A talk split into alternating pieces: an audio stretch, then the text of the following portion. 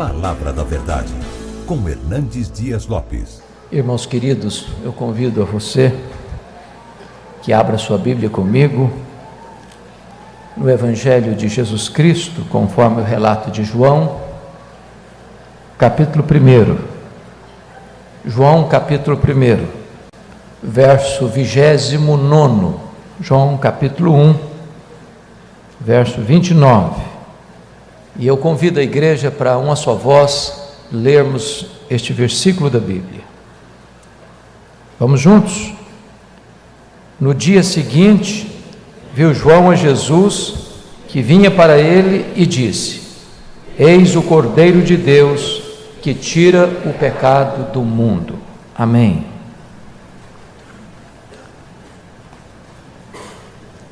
Nenhum outro livro da Bíblia é mais eloquente do que o Evangelho de João para revelar a nós a divindade de Jesus Cristo, nosso Senhor. João foi o último evangelho a ser escrito, depois que Mateus, Marcos e Lucas já circulavam na igreja cristã há quase 30 anos.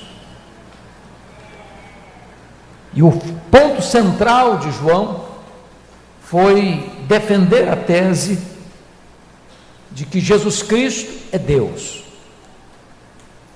Numa época em que essa verdade estava sendo atacada com muita contundência. E João escolhe dois métodos para provar isso. Primeiro, ele seleciona sete milagres que Jesus realizou e estão escritos neste Evangelho. Primeiro milagre no capítulo 2, quando ele transforma a água em vinho. O segundo milagre no capítulo 4, quando ele cura o filho de um oficial. Terceiro milagre no capítulo 5, quando ele cura o paralítico de Betesda. Quarto milagre no capítulo 6, quando ele multiplica pães e peixes. O quinto milagre, ainda no capítulo 6, quando ele anda sobre o mar. Sexto milagre, no capítulo 9, quando ele cura um cego de nascença. E o sétimo milagre, no capítulo 11, quando ele ressuscita Lázaro dentre os mortos. João ainda adota um outro método para provar que Jesus Cristo é Deus. E se vocês receberam no culto da manhã o boletim da igreja, essas verdades estão estampadas ali. João seleciona sete afirmações de Jesus: Eu sou, porque este é o nome de Deus revelado no Velho Testamento a Moisés, lá no Sinai. Este é o nome de Deus, o nome Iavé ou Javé, de onde vem a palavra Jeová. Ele é o grande eu sou. E no capítulo 6, verso 35, Jesus diz: Eu sou o pão da vida. No capítulo 8, versículo 12, Jesus diz: Eu sou a luz do mundo. No capítulo 10, versículo 9, ele diz: Eu sou a porta. Se alguém entrar por mim, será salvo. Entrará e sairá e achará pastagens. Capítulo 10, versículo 11, ele diz: Eu sou o bom pastor. O bom pastor dá vida pelas suas ovelhas. No capítulo 11, verso 25, ele diz: Eu sou a ressurreição e a vida. No capítulo 14, verso 6, ele diz: Eu sou o caminho e a verdade e a vida, e ninguém vem ao Pai senão por mim. E no capítulo 15, verso 1, em sétimo lugar, ele diz: Eu sou a videira verdadeira e meu Pai é o agricultor. De tal maneira que João prova essa tese de que Jesus Cristo é Deus de duas maneiras. Primeiro, dizendo que ele realiza as mesmas obras de Deus e segundo, porque ele tem os mesmos atributos de Deus. Mas aqui no versículo em pauta, está, quem sabe, a síntese de todo o Antigo Testamento. Toda a história do Antigo Testamento é uma sombra da realidade que este verso que nós lemos apresenta. Jesus é o Cordeiro de Deus. O Cordeiro de Deus que tira o pecado do mundo. A grande pergunta do Antigo Testamento é: onde está o cordeiro? E João responde: o cordeiro está em Jesus. Ele é o cordeiro. Em Gênesis 22, este cordeiro é o substituto para uma pessoa. Quando Isaac caminhava com seu pai rumo a Moriá, ele pergunta a Abraão: Meu pai, aqui está a lenha, aqui está o fogo, aqui está o cutelo, mas onde está o cordeiro para o sacrifício? E o seu pai responde: Deus proverá para si, meu filho, o cordeiro. E quando Abraão estava para sacrificar o seu filho, Deus o impediu e mostrou-lhe um cordeiro substituto. Jesus é o cordeiro substituto, suficiente para uma pessoa, para você. Lá em Êxodo capítulo 12, Jesus é o cordeiro suficiente para uma família. Foi a grande festa da Páscoa, onde cada família devia sacrificar um cordeiro. Lá em Isaías 53, Jesus é o cordeiro suficiente para uma nação. Mas aqui em João 1, 29, Jesus nos é apresentado como o Cordeiro de Deus que tira o pecado do mundo. todas as terras, todos os povos, todas as tribos, todas as nações, todas as etnias. Não há nenhuma pessoa perdoada por Deus e salva por Ele, a não ser por meio do sangue deste Cordeiro. E o livro de Apocalipse, o livro da consumação, lá no capítulo 5, revela para nós que este Cordeiro é adorado em todo o universo. A apoteose de todas as coisas é quando todo o universo rende louvor àquele cordeiro procurado, encontrado e glorificado. Portanto, chama sua atenção para algumas verdades do texto em pauta. Primeiro, a identidade do cordeiro. João Batista diz: Eis o cordeiro de Deus isso representa para nós, em relação ao caráter de Jesus, três coisas. Primeiro, já cantamos aqui, ele é o cordeiro manso e humilde. Segundo, ele é o cordeiro sem mácula, sem mancha, imaculado, perfeito. Terceiro, ele é o cordeiro paciente no sofrimento, ele foi levado como ovelha muda para o matadouro. Mas isso trata, sobretudo, do grande sacrifício pelo pecado. E agora vamos ver de forma mais precisa isso. Primeiro, Jesus é o cordeiro substituto lá de Gênesis 22.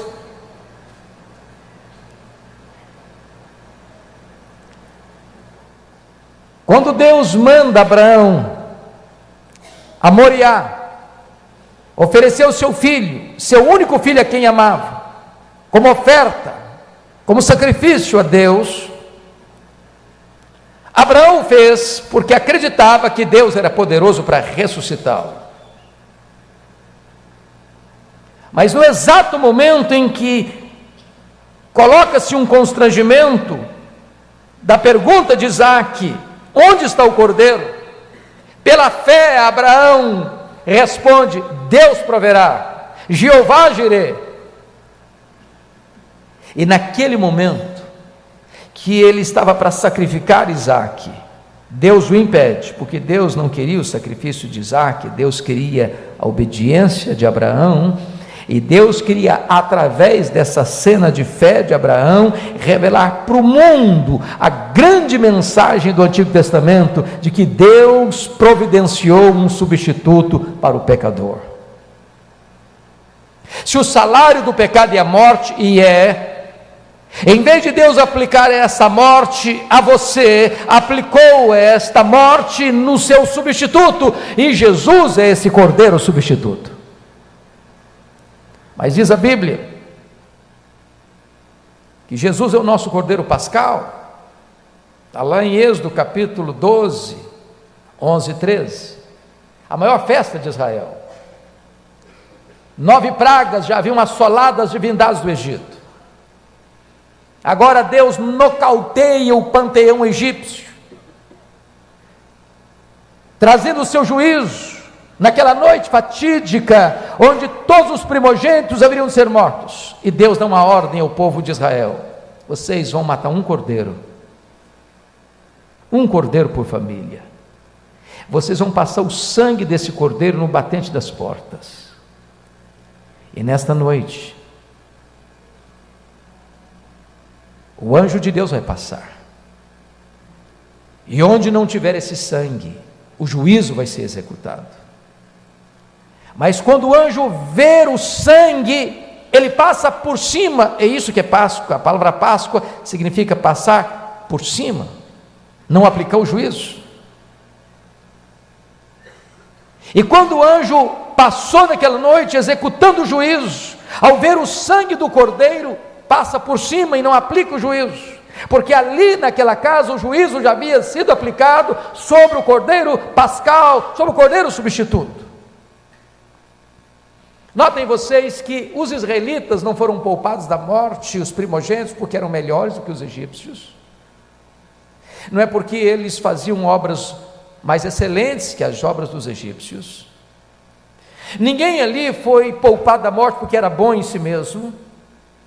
Houve um único critério que livrou os primogênitos dos, dos israelitas da morte: estarem debaixo do sangue do Cordeiro. Não importa quem é você, se você é rico ou se você é pobre, se você é religioso ou se você não é religioso, se você é doutor ou analfabeto, se você é de uma família conhecida ou desconhecida, a única condição de você estar livre do juízo divino é estar debaixo do sangue do Cordeiro de Deus, Jesus Cristo. Ele é o nosso Cordeiro Pascal, diz as Escrituras. Terceiro lugar, Jesus é o Cordeiro emissário. Havia uma cerimônia descrita lá em Levíticos 16, 8 a 10, de que o sacerdote, um sacerdote, punha as mãos sobre a cabeça de um cordeiro, confessando os pecados do povo, e depois mandava-o para fora do arraial.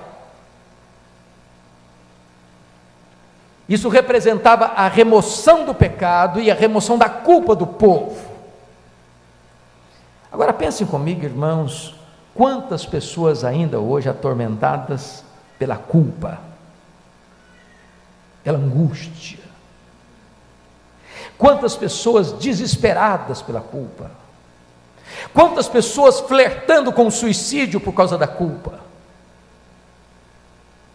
tantas pessoas entupindo suas veias de drogas por causa da, da culpa. Quantas pessoas vivendo no submundo espiritual por causa da culpa. Somente Jesus Cristo, Cordeiro de Deus, pode levar a sua culpa, pode tirar de você a sua culpa, pode levar para longe a sua culpa. Somente no Filho de Deus há perdão para os seus pecados. Mas ainda, em quarto lugar, está lá no livro de Êxodo 29, 38 a 42, ou Números 28, 4, que havia também o cordeiro do sacrifício diário, todos os dias, pela manhã e pela tarde, um cordeiro tinha que ser sacrificado. Por que isso? Porque isso era um símbolo, porque isso era uma sombra, porque isso apontava para o que estava para frente, para a realidade que o sacrifício de Cristo, meus irmãos, não foi eficaz apenas ontem, ele é eficaz hoje, ele será eficaz amanhã. Notem vocês que quando João apresenta Jesus, ele não apresenta Jesus, eis o Cordeiro de Deus que tirou o pecado do mundo. Mas ele apresenta Jesus, eis o Cordeiro de Deus que tira o pecado do mundo. Ele tirou ontem, ele tira hoje, ele vai tirar amanhã. Se hoje você entrou aqui com o coração carregado de culpa e de pesar, se hoje você entrou aqui prisioneiro dos seus pecados, se hoje existem algemas que oprimem você e atormentam a sua vida, e você é um escravo do pecado, vive na coleira do diabo, vive prisioneiro do sistema do mundo, é o sacrifício de Cristo que pode quebrar essas algemas, romper suas cadeias e tornar você livre por causa do perdão que você há de receber no sangue de Jesus.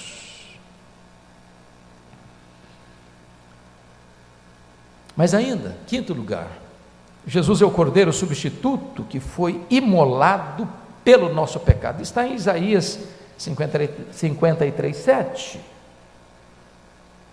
Isto é maravilhoso, porque diz a Bíblia que Deus lançou sobre ele a iniquidade de todos nós. Quando ele estava naquela cruz. E a Bíblia diz que a alma que pecar, esta morrerá. A Bíblia diz que Deus não inocenta o culpado. A Bíblia diz que o salário do pecado é a morte. Quando Deus pegou o meu pecado, o seu pecado, o nosso pecado e lançou sobre os filhos dele lá na cruz, como cordeiro substituto, a lei exigiu a morte dele. A justiça de Deus reivindicou a morte dele. E nós precisamos entender que ele não morre pelos seus próprios pecados, porque não os tinha. Ele morre pelos pecados nossos que foram imputados a ele, que foram lançados na conta dele. Naquele momento ele era pecado, naquele momento ele foi feito maldição, naquele momento o pai escondeu o rosto dele, naquele momento ele foi golpeado pela lei, naquele momento ele morreu a nossa morte como cordeiro substituto. De que maneira ele fez isso? Como ovelha muda, levado para o matadouro Diferente dos cordeiros que iam para o altar esperneando, ele vai conscientemente, voluntariamente, sem resistência, porque ele nos amou e a si mesmo se entregou por nós. Notem vocês que João agora olha para Jesus e o apresenta: Eis o Cordeiro de Deus. O que significa isso? Significa que Jesus foi providenciado por Deus como cordeiro antes da fundação do mundo. Aliás, isso está graficamente escrito na Bíblia, em Apocalipse capítulo 13, versículo 8. Irmãos, o projeto salvador de Deus não foi um plano B, porque o plano A fracassou.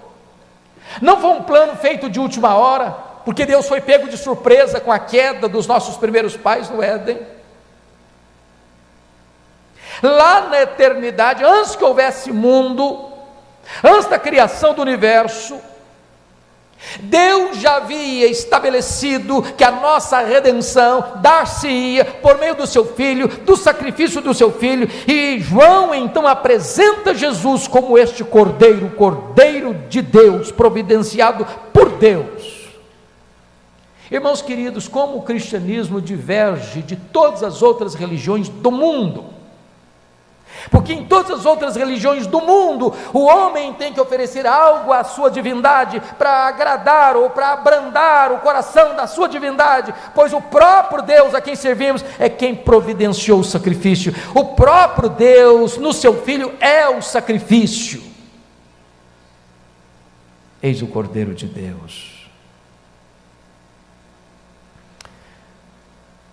Prestem bem atenção, talvez o nosso pensamento precisará ser realinhado acerca de Jesus, mediante esta apresentação de João Batista. Hoje é muito comum você escutar pessoas apresentando Jesus como mestre. Há uma nova vertente religiosa no Brasil que diz que você é, deve ver, ver a vida seguindo os princípios de Jesus do Sermão do Monte. É tão lindo o Sermão do Monte. Esta igreja está estudando o Sermão do Monte, as suas quartas-feiras. Mas nenhuma pessoa consegue viver o padrão do Sermão de Monte sem antes ter sido lavado pelo sangue do Cordeiro, remido pelo sangue do Cordeiro. As pessoas apresentam Jesus como nosso exemplo, e ele é nosso exemplo. Mas aqui João está apresentando Jesus como sacrifício. Sacrifício. Ele não veio até nós como um rei político. Ele não veio até nós como um filósofo. Ele não veio até nós como um mestre moral. Ele não veio até nós apenas como um operador de milagres. Ele veio até nós como cordeiro. Ele veio para morrer. Ele veio para dar sua vida por você, para verter o seu sangue em seu lugar. Isso faz toda a diferença, irmãos. Isso faz toda a diferença. Se você não entender que Jesus Cristo veio como Cordeiro de Deus que tira o pecado do mundo, você ainda não entendeu o que é cristianismo, o que é fé cristã.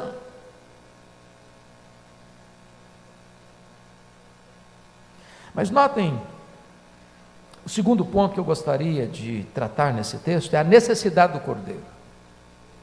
Eis o Cordeiro de Deus que tira o pecado do mundo. Em outras palavras, esse cordeiro se manifestou para tirar o pecado do mundo. Agora, notem que Deus é soberano. E se Deus pudesse encontrar um meio mais suave, mais ameno, para tirar o pecado do mundo, certamente Deus o teria feito. Quando Deus foi criar o universo, e disse: haja e ouve. Quando Deus foi criar você, Ele pegou o barro, e do barro Ele fez o homem, e da costela do homem Ele fez a mulher. Mas quando Deus foi salvar você e eu, não teve outro meio senão enviar o seu filho como cordeiro que morreu em nosso lugar, verteu o seu sangue para purificar-nos do pecado. Se nós não entendermos isso, nós não vamos entender quem foi Jesus, o que é que ele veio fazer foi por causa do pecado, é que ele foi cuspido, esbordoado e pregado naquela cruz. A não ser que você entenda o que é pecado e a malignidade do pecado, você também não vai entender o que ele fez. Primeiro, vamos ver, o pecado é maligníssimo em sua essência. O pecado é maligníssimo em sua essência. Por quê? Porque ele está contrário à santidade de Deus, porque ele é uma ofensa a Deus, porque ele é zombar de Deus, ele é uma quebra deliberada da lei de Deus. O pecado é a escolha do mal em vez do bem. Pecado é a perversão dos desejos, é a escravidão da vontade, a escuridão da mente, a corrupção do coração. O pecado é a fonte e a causa dos outros problemas, das outras desordens. O pecado é a parede que faz separação entre você e Deus. O pecado é a, maldi é a maldição que destrói a harmonia e a beleza da vida, é o obstáculo que separa a alma de Deus. E Paulo diz: o pecado é maligníssimo, polui a mente, adoece as emoções, cobre você de opróbrio, vergonha, culpa, destrói completamente seu relacionamento com Deus, com você, com as pessoas. O pecado enfraquece seu corpo, adoece sua alma, atormenta sua vida. O pecado é pior do que o pior dos problemas, é pior que a doença, é pior que a solidão, é pior do que a pobreza, é pior do que a própria morte. O pecado é pior que o inferno, porque o inferno só existe por causa dele. Mas mais do que isso, irmãos, o pecado é enganoso em suas ofertas, o pecado é uma fraude, é um engodo, é uma mentira. O pecado promete para você prazer e te dá desgosto. O pecado promete para você doces aventuras e leva você para um buraco escuro de solidão. O pecado diz que você é livre, muito livre, sem fronteiras e sem limites, e leva você para uma masmorra. O pecado borbulha de experiências e aventuras deliciosas no banquete dos prazeres e paga você com total desgosto. O pecado faz propaganda de vida e mata você. O pecado vai levar você mais longe que você gostaria de ir, vai reter você mais tempo do que você gostaria de ficar e vai lhe custar um preço mais caro do que você gostaria de pagar.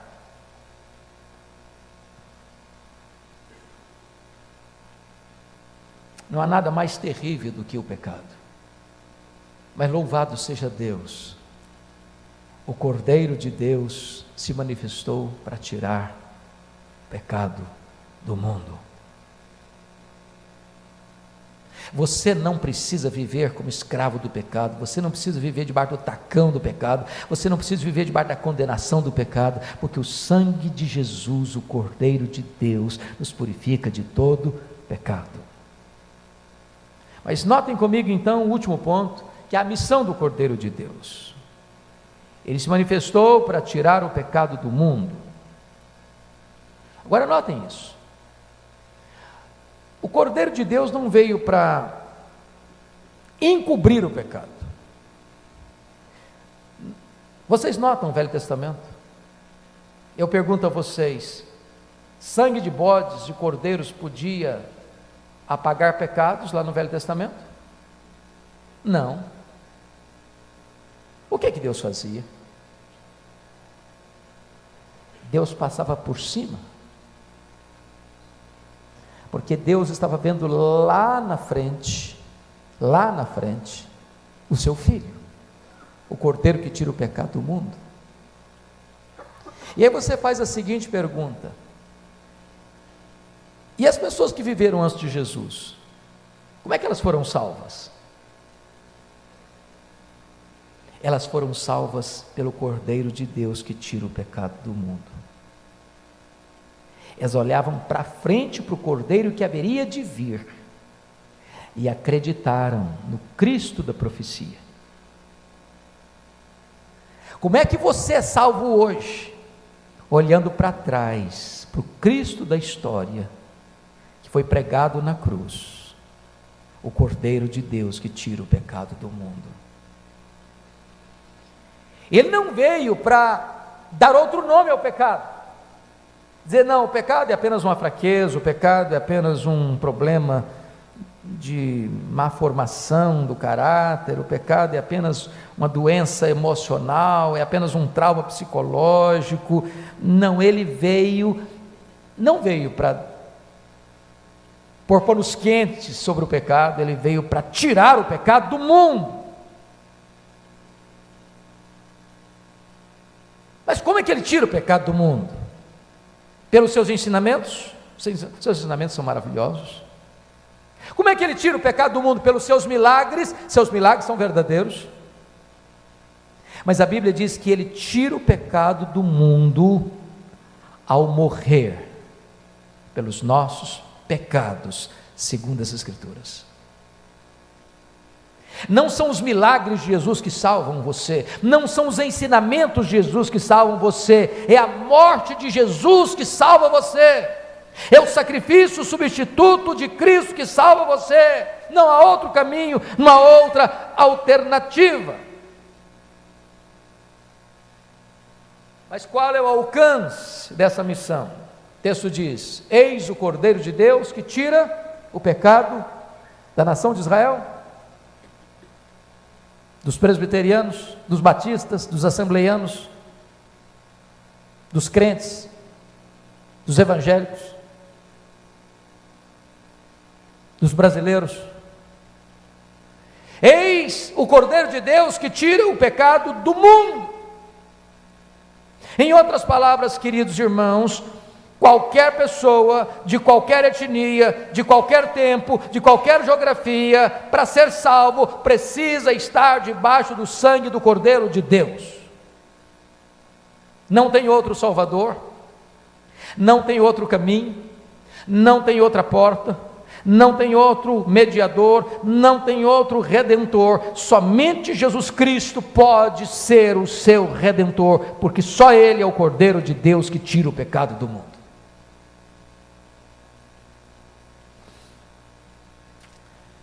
Qual a eficácia dessa missão? Notem o, como é que está o verbo. Eis o Cordeiro de Deus que tirou.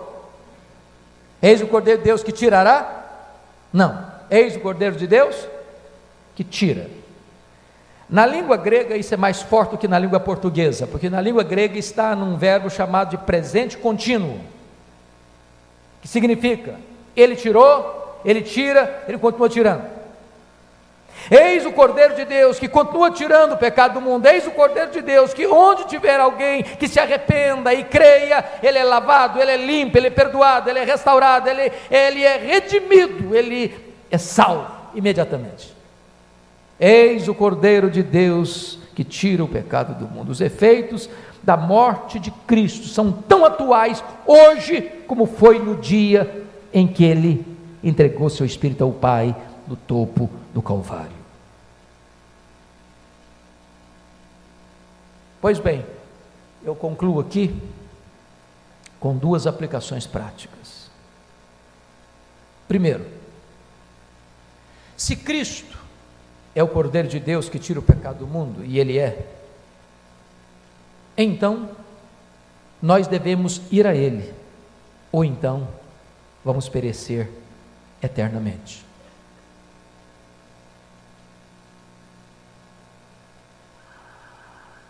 Eu queria que você parasse um pouquinho para refletir sobre isso. Se você crê de fato que Ele é o Cordeiro de Deus, se você está convencido pelas Escrituras que é uma verdade bíblica, a grande pergunta é: você já está debaixo do sangue desse cordeiro. Você já foi perdoado, você já foi salvo, você já foi resgatado. Se o anjo do juízo divino passar nesta noite sobre a sua vida, você vai ser poupado?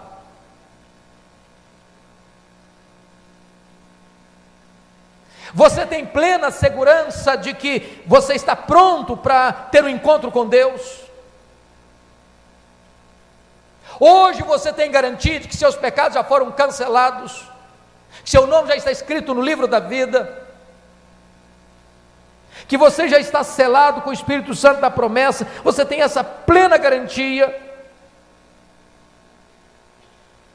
Se Ele é o Cordeiro de Deus e Ele é, não há esperança para você a não ser que você se volte para Ele e o reconheça como Salvador e Senhor da sua vida. A segunda implicação prática, para concluir, se Jesus é o Cordeiro de Deus, e Ele é, precisamos ir e anunciar isso ao mundo. Irmãos queridos, nós temos milhares de religiões no mundo. Cada uma delas ensinando coisas as mais diferentes. Só na Índia há mais de um milhão de deuses. Há pessoas que adoram uma vaca como se fosse um deus. Há pessoas adorando uma pedra como se fosse uma divindade. Há pessoas que cruzam as pernas e mergulham a mente no infinito, buscando um sentido para a vida. Há pessoas fazendo longas jornadas e se autoflagelando para que seus pecados sejam purgados. Há pessoas que se isolam do mundo, pensando que com isso encontrarão salvação. Há pessoas que acreditam que haverá outras vidas e que você vai assim se auto-purificando nas muitas e variadas vidas que se hão de repetir depois que você morrer.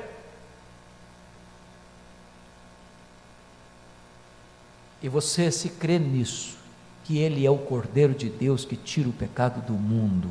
Você não pode se calar, você não pode se acovardar, você não pode se omitir porque não há esperança para o mundo a não ser em Jesus, o Cordeiro de Deus. Eu queria que você fechasse seus olhos por um instante, curvasse a sua fronte e falasse com Deus.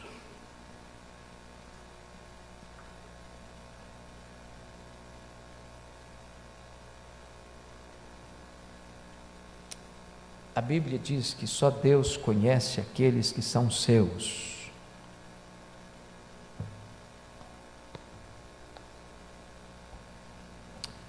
Mas a Bíblia diz que você precisa examinar a você mesmo. Sua mulher não pode examinar você, seu marido não pode examinar você, seus pais não podem auscultar o seu coração, nem seus filhos podem fazê-lo. É só você e Deus. É intransferível.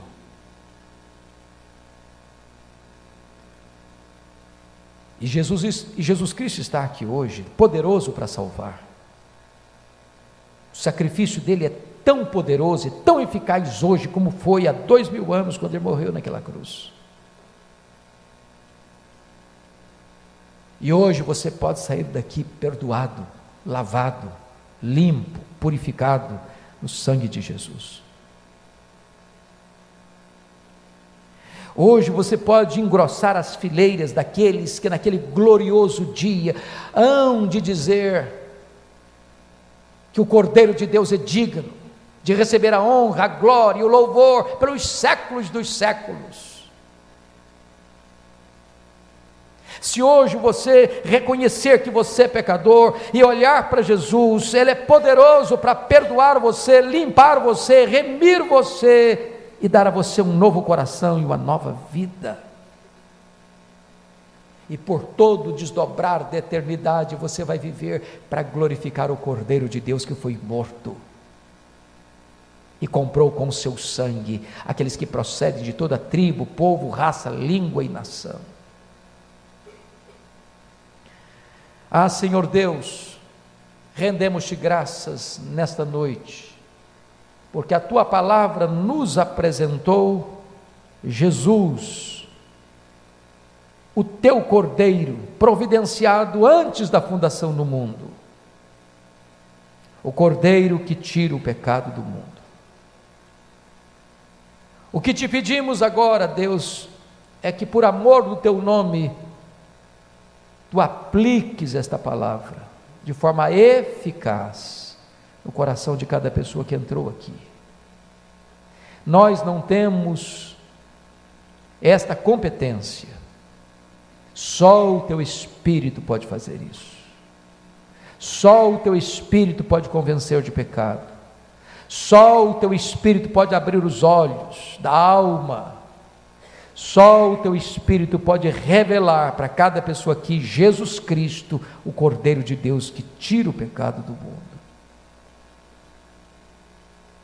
Não permita, Senhor, que ninguém aqui retarde essa decisão, adie essa decisão, porque hoje é o dia oportuno, hoje é o dia da salvação. Bendito é o teu nome porque há saída para nós, há perdão para nós, há vida eterna para nós, há salvação para nós no sangue de Jesus, o Cordeiro que tira o pecado do mundo. É no, é no nome dele que nós choramos. Amém.